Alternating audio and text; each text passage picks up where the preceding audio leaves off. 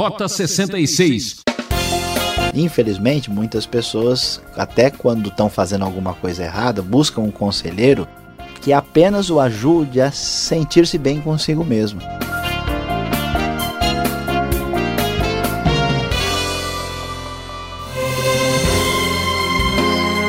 Está no ar o programa Rota 66. Eu sou Beltrão e é uma alegria ter você com a gente. Começamos a seguir a trilha do terceiro livro da Bíblia, Levítico. E hoje o professor Luiz Saião apresenta os capítulos 3 e 5 com o tema Há mais carne no fogo. Como anda o seu relacionamento com Deus? Você sabia que a sua comunhão com Deus é evidenciada através das suas atitudes para com as outras pessoas? É, se afastar de Deus é fogo, hein? Fique com a gente, temos muito que aprender.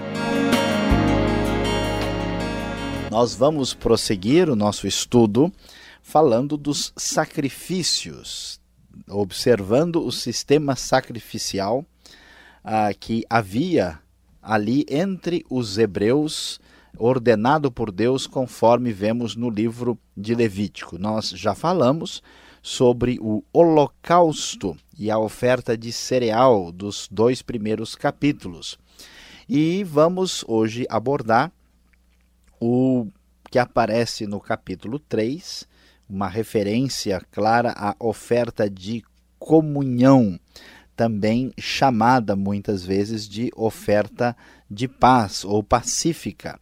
E capítulo 4, a oferta pelo pecado e a oferta pela culpa, que vai aparecer no capítulo 5.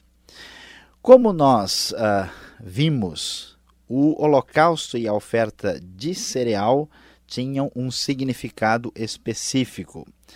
Uh, chegando no caso da oferta de comunhão, nós vamos observar que nesta oferta eram apresentados diante de Deus um animal macho ou fêmea sem defeito, que era ah, também apresentado de acordo com as posses do ofertante. Esta oferta poderia ser também voluntária ah, e pequenos animais, ah, pequenos defeitos a, a, em relação à oferta eram às vezes permitidos aqui. A porção queimada na oferta, tecnicamente, era a gordura. A gordura era queimada, diferente do holocausto, quando tudo era queimado perante o Senhor. Aqui não, nós temos apenas a gordura. É, as demais porções dos animais que eram sacrificados ao Senhor eram repartidas em uma refeição de comunhão, ah, tanto pelo sacerdote como pelo ofertante. E esta oferta ah, de comunhão, ela tinha um significado ah, mais amplo e variado. Poderia ser feita por uma bênção inesperada, por cumprir um voto específico e também, de modo geral, era feita com o significado de ação de graças. Portanto, esta oferta pacífica tinha esse significado como oferta voluntária apresentada ao Senhor. A, a, gratidão era o foco mais importante que era apresentado nesta, nesse sacrifício específico a ideia, inclusive no próprio hebraico, é literalmente sacrifícios de paz, ah, mostrando essa relação harmônica que acabava então ah, existindo entre o ofertante e o Senhor. Já a oferta pelo pecado é uma oferta com um foco um pouco diferente. Nesta oferta pelo pecado, ah, nós tínhamos aí ah, uma oferta que podia ser feita de maneira diferente, dependendo de quem a apresentava. A, a oferta pelo pecado, quando era ah, oferecida em favor do sacerdote ou da congregação, é, o novilho era trazido para ser dedicado ao Senhor. No caso de, de um rei ou de um líder, ah, propriamente dito, isso seria um bode. A oferta apresentada, o sacrifício era um bode, e o indivíduo propriamente comum do povo tinha como oferta uma cabra que era apresentada. Uh, esta oferta pelo pecado, uh, os estudiosos falam que ela se aplicava a uma situação ligada à necessidade de purificação. Uh, é interessante observar que o sentido parece ser uma espécie de oferta ligado ao pecado de modo geral, uma, um reconhecimento de que o ser humano é, é pecador, até mesmo a compreensão de que ele é pecador por natureza. Uh, a oferta, o sacrifício era queimado também a sua gordura e as demais porções eram comidas pelo sacerdote, aqui conforme podemos ler na nova versão internacional, Levítico capítulo de número 4. Ah, e, finalmente, é, o quinto tipo de oferta aqui no início ah, do livro de Levítico, o quinto tipo de sacrifício, né? mais provavelmente devemos chamar de oferta, porque o cereal não, não é um sacrifício de modo algum, ah, nós tínhamos ah, uma situação quando um carneiro sem defeito era oferecido ah, aqui como um sacrifício pela culpa. Uh, e geralmente uh, o que está assim sendo apresentado no texto que distingue a oferta pelo pecado da oferta pela culpa é que a oferta pela culpa envolvia uma situação em que tinha acontecido a profanação de algo santo ou quando havia uma culpa propriamente específica, objetiva.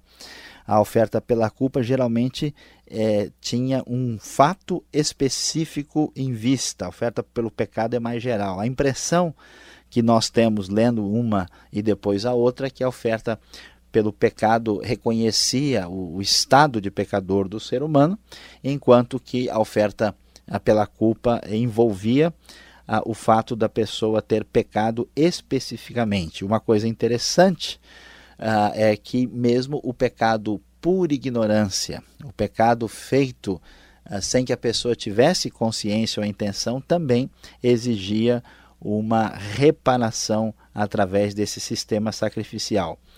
A oferta pela culpa, da mesma forma como a pelo pecado, era comida pelo sacerdote, tendo a gordura como porção uh, queimada perante o Senhor. E assim nós eh, encerramos esses três últimos sacrifícios ou ofertas que são apresentados diante de Deus para lidar com o distanciamento que existe entre Deus e o homem e como o homem nessa situação pode se aproximar de Deus através de um sacrifício que estabelece a sua relação de comunhão com o Senhor. Apesar disso ser tão diferente e às vezes complicado para a nossa mentalidade de hoje, isso tem muita importância porque várias religiões uh, não cristãs e religiões uh, de sistema mais simples, elas utilizam sacrifícios e muitas vezes de animais Uh, isso é importante porque nós vamos entender a gravidade do pecado e a relação que ele tem com a morte. Isso é importante porque nos mostra a, a, questão da redenção, a questão do perdão como um grande desafio a ser vencido, e mais importante de tudo é ver como toda essa realidade vai apontar para o sacrifício pleno, absoluto, que se cumpre ah, em Cristo Jesus no Novo Testamento. Que Deus abençoe o nosso coração no Rota 66 de hoje.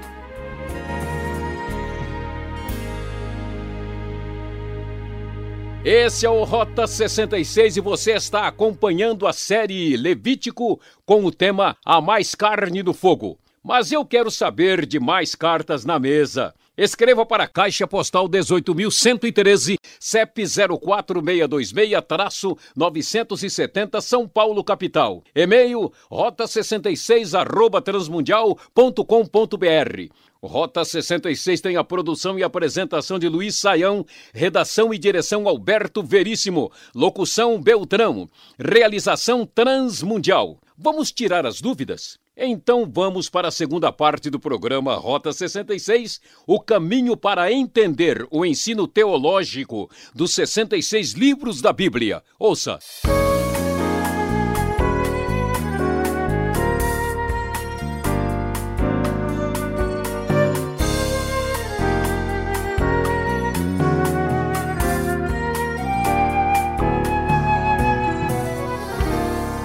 Na sequência então agora com as perguntas em Levítico, capítulo 5, 3 até 5. Foi atacado hoje.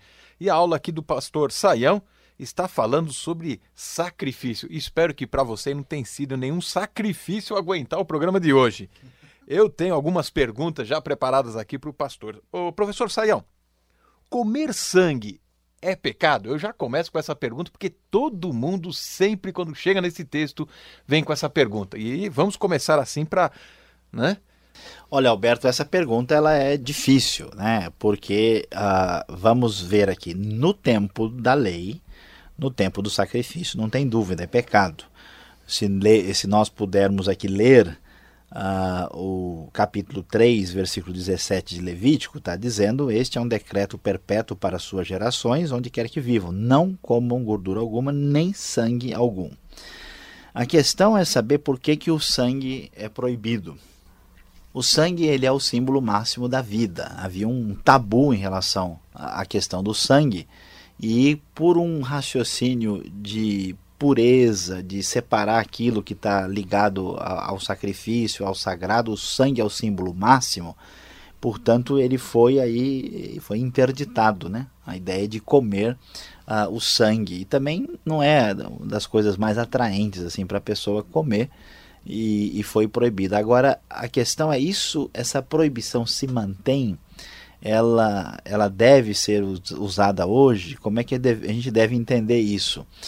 Uh, temos que tirar da mente a ideia que algumas pessoas têm que o sangue tem uma espécie de poder espiritual nele. Né? Como alguns, ah, mas a alma está no sangue. Tanto que isso não faz sentido. Que se você, por exemplo, se corta né, e derruba uhum. aí algumas gotas caem no chão, né? Uh, não quer dizer que ficou uma, um pedaço de alma sua caída no chão da cozinha que você tem que procurar depois. A ideia não é essa. Né? O sangue é a vida no sentido que quando você tira o sangue, aquilo que é vivo não consegue viver mais. Né?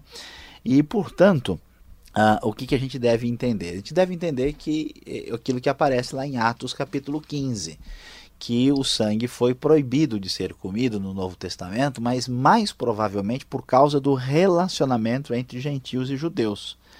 Então, o sangue, comer sangue em si, não é um pecado no sentido neotestamentário do termo. Agora, se eu for comer sangue e isso de alguma forma prejudicar o meu relacionamento de comunhão com outro irmão na fé, ou se eu for comer o sangue tiver a minha consciência atingida por isso, que aquilo que já estudamos em Romanos 14, aí se torna pecado. Mas a ideia em si, se você inadvertidamente, né, a comer sangue sem saber, ah, e agora, o que, que eu vou fazer? Eu tenho que. A ideia não é essa. Né? Ele tem um significado ritual aqui, no Novo Testamento não tem o mesmo significado. Tá certo. Continuando aqui no capítulo 3 de Levítico, a gente encontra outra proibição: comer gordura. Será que isso não tem a ver um pouco com é, a tradição do povo? Eles vêm do deserto, naquela caminhada quente, isso faria mal à saúde. Por que mais essa restrição? Olha, Alberto, aqui nós temos uma grande discussão que tem séculos de história, né? Será que é, é por que, que Deus proibiu as pessoas de comerem gordura? É verdade que a maioria das, das determinações da lei elas acabavam tendo um aspecto positivo né, na, na questão de saúde. Mas é preciso ficar claro que a finalidade da orientação não tem nada a ver com medicina. Por que não? Veja bem, primeiro porque nós tínhamos muitas coisas que prejudicavam a saúde das pessoas no tempo da lei, na região da Palestina, e elas não foram proibidas pela lei. Então o foco não é medicina. Por exemplo, tinha plantas venenosas. E em nenhum lugar a lei diz não comam essa planta, ah, porque né, o foco não era esse. Segunda questão complicada é que Jesus considerou puro todos os alimentos. Então, se nós entendemos que a finalidade principal dessa orientação era a saúde humana, então isso quer dizer que Jesus estaria acabando com a saúde de todo mundo, né? liberando as pessoas para comerem aquilo que faz mal. A gordura, ela foi proibida porque a gordura é considerada uma coisa especial. Né? Por exemplo, um homem rico no Velho Testamento é um homem gordo. Né? A ideia é que só pessoas que têm uma vida boa conseguem engordar. Né? Se a pessoa está pegando no pesado o tempo todo, é difícil ele, ele ter muito alimento né? E, e, e, muito descanso. A tendência dele é comer moderadamente, né?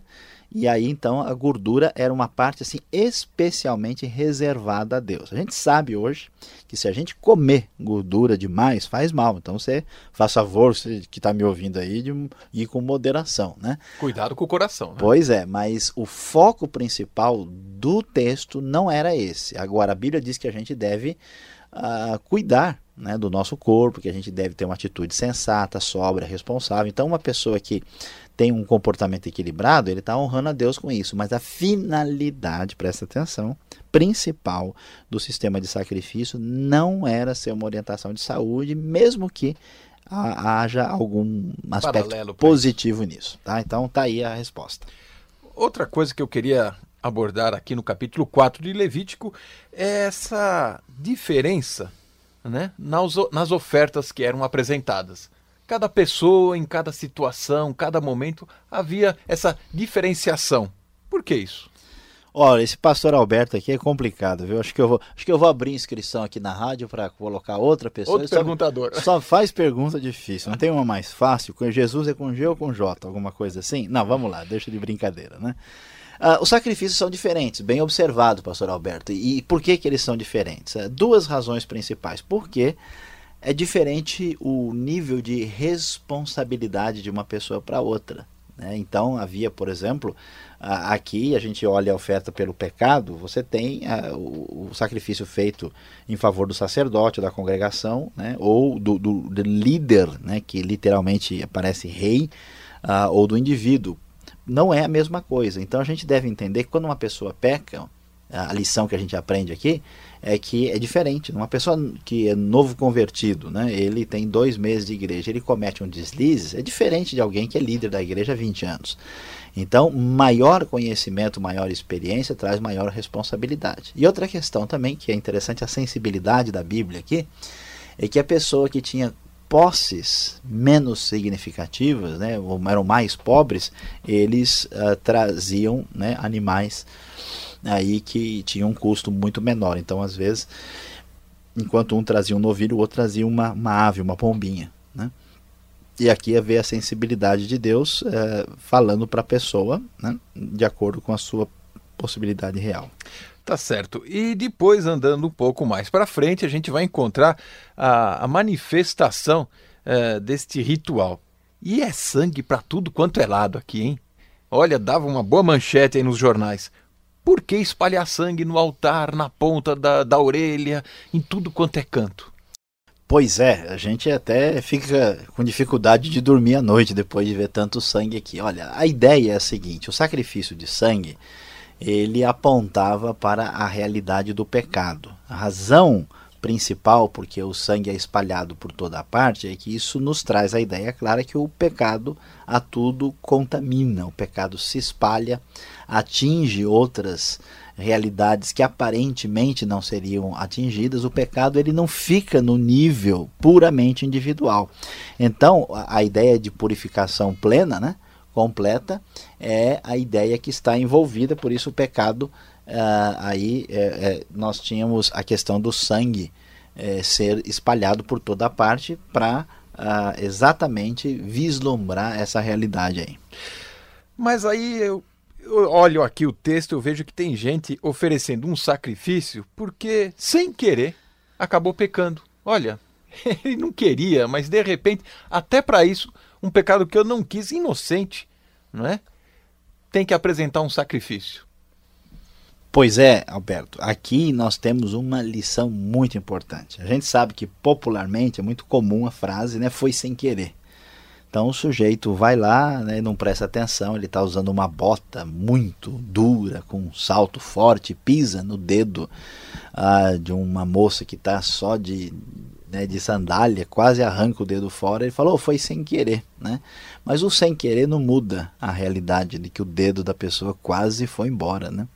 E, e qual é o problema? Muitas pessoas entendem a realidade do pecado como uma realidade psicológica.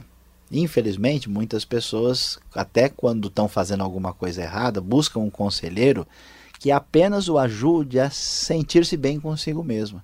Mas o que, que a Bíblia nos mostra através desse grande exemplo aqui? Né? Veja o versículo 15 aí, do capítulo 5. Quando alguém cometer um erro, pecando sem intenção em qualquer coisa consagrada ao Senhor, trará ao Senhor um carneiro do rebanho, sem defeito e assim por diante.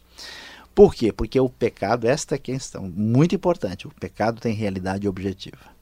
Você não pecou só porque você se sentiu mal. Muitas pessoas fazem barbaridades não se sentem mal com aquilo que fez. Então, pecado é pecado porque é uma realidade executada contra Deus e contra a sua vontade independentemente da pessoa uh, fazer aquilo por querer ou sem querer. Claro que a intenção premeditada agrava, mas o erro é erro. Né? Se eu tiver boa intenção, se sem querer eu estiver na estrada e em vez de pisar no freio, pisar no acelerador sem querer, isso não vai né, mudar a, a realidade do choque do carro, não vai impedir que a pessoa atropelada uh, seja fique viva. Né?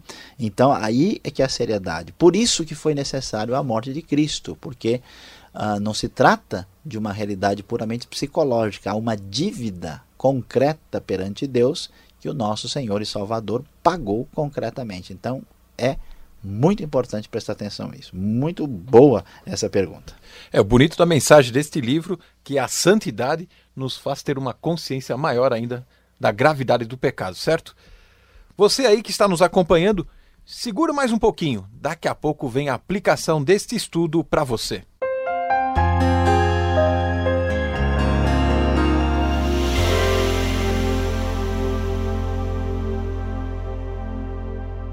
Hoje, aqui no Rota 66, nós eh, terminamos de estudar os sacrifícios do livro de Levítico nós falamos sobre o tema Há mais carne no fogo, há mais sacrifícios apresentados perante o Senhor. Nós falamos sobre a oferta de comunhão, a oferta pelo pecado e também a oferta pela culpa.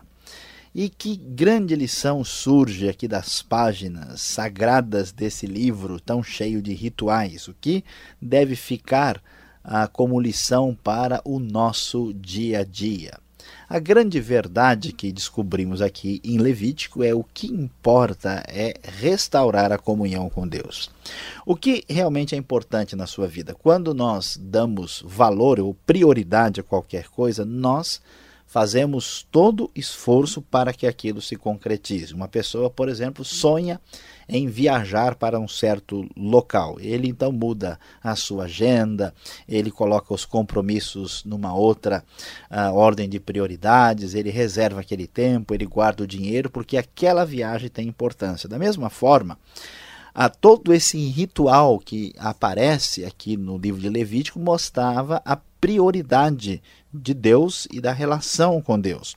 Por isso, nós vamos descobrir que o que mais importava era a restauração da comunhão com Deus. Não é possível, meu querido ouvinte, você, como ser humano frágil, criado ah, por Deus, prosseguir e ir adiante na sua vida sem essa restauração profunda e absoluta. Portanto, veja que as ofertas aqui, tanto o holocausto, que tinha um sentido de demonstrar dedicação, submissão, como a oferta de cereal, que era principalmente gratidão, a oferta de comunhão ou pacífica, que também tinha uma ideia clara de ação de graças, ou uma espécie de gratidão por bênção, era uma celebração da paz entre Deus e o homem a oferta pelo pecado e pela culpa que buscavam restaurar uma situação ah, que tinha sido prejudicada pelo pecado. Então veja que a ênfase completa é a restauração dessa comunhão com Deus. Como é que vai a sua vida? Você se sente ligado no Senhor lá em cima? Você está aí com a sua comunhão restaurada ou você não coloca isso como prioridade?